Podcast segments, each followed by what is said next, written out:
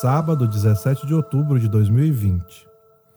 A frase inicial de hoje é de Santo Agostinho, abre aspas. Pelo fruto se conhece a árvore. Do mesmo modo, os que professam ser de Cristo reconhecem-se pelas suas obras. Fecha aspas. Em nome do Pai, do Filho e do Espírito Santo. Amém. Senhor Deus, Criador dos céus e da terra, és o Senhor sobre tudo e todos. Tens o poder para ajudar os missionários que estão no campo levando tua palavra.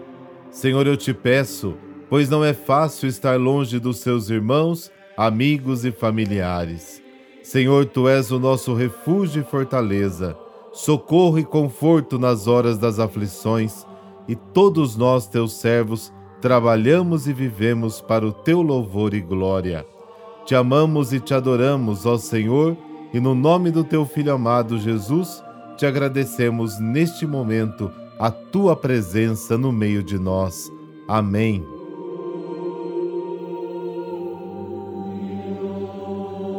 No Evangelho de hoje, Jesus se declara a favor de quem se declara por ele neste mundo. Quem renega Jesus também será renegado. Mas quem fala mal de Jesus, este será perdoado. Quem renega Jesus sabe o que ele está fazendo e age com consciência e convicção. Quem fala mal dele ou critica, talvez o faça por ignorância. Não sabe o que está fazendo e não sabe quem é Jesus. Pode ser perdoado, como também pode ser perdoado aquele que o rejeitou e depois se converteu.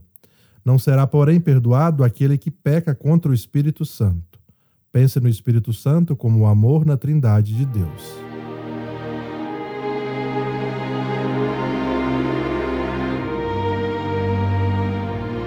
Evangelho, Lucas capítulo 12, versículos de 8 a 12.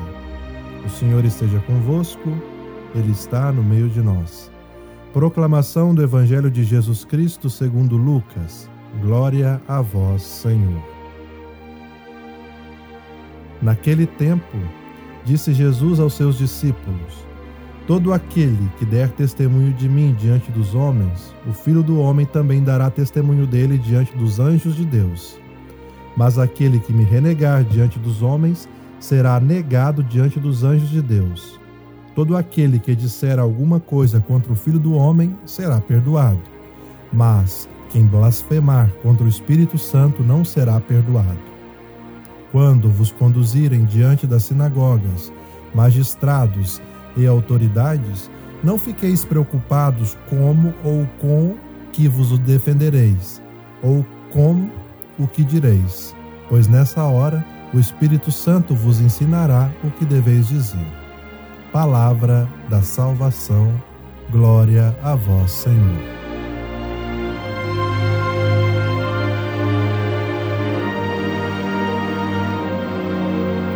Hoje, Jesus continua o discurso respondendo três perguntas. Quem será nosso advogado perante o Pai? O que devemos e o que não devemos fazer para poder contar com esse advogado? Quem será o nosso advogado perante os homens? O nosso advogado perante o Pai será o próprio Jesus que dará testemunho de nós, contando que nós também demos testemunhos dele aqui neste mundo, perante os homens. Jesus chega a dizer que aceita até os que falam mal dele, que serão perdoados, inclusive, mas não aceita quem blasfema contra o Espírito Santo. E este é um ponto que deve ser refletido. O que é uma blasfêmia contra o Espírito Santo? É importante saber que já este é o único pecado que não tem perdão próprio catecismo da igreja afirma que é o único pecado que leva para a condenação eterna. O Pai criou, o Filho vem salvar e o Espírito Santo é o santificador. É importante saber que é o Pai que tem a vontade de perdoar sempre, e quando ele perdoa, estamos salvos. A única maneira dele não nos perdoar quando não reconhecemos que pecamos ou não arrependemos do pecado. Neste caso, não há perdão. A própria Sagrada Escritura nos ensina que existem casos em que a pessoa vai para tão longe de Deus que não é mais possível voltar. e cita alguns trechos que falam principalmente das pessoas que possuem os corações endurecidos, e do próprio Jesus que fala que o solo que foi pisoteado está tão compactado a ponto de que nenhuma semente ali naquele solo tão duro pode germinar. Esta é também a razão pela qual não se pode perdoar uma pessoa que pega contra o espírito, pois o seu próprio coração está com um solo tão duro que nenhuma semente ali germina. Por fim, quem será o nosso advogado perante os homens? O Espírito Santo. Os primeiros anos do cristianismo foram muito difíceis e Jesus precisou preparar seus discípulos para que eles pudessem enfrentar o que viria pela frente. Portanto, as provações foram imensas, mas o testemunho deles, morrendo em nome deste Cristo, seria a prova que eles acreditavam na mensagem do Mestre até as últimas consequências. Portanto, meus amados irmãos e irmãs, que saibamos receber este Espírito que nos guia e age em nós, e foi preparado pelo Pai e por Jesus, e que possamos sempre nos deixar guiar por este Espírito que dá vida e quer se mover em você.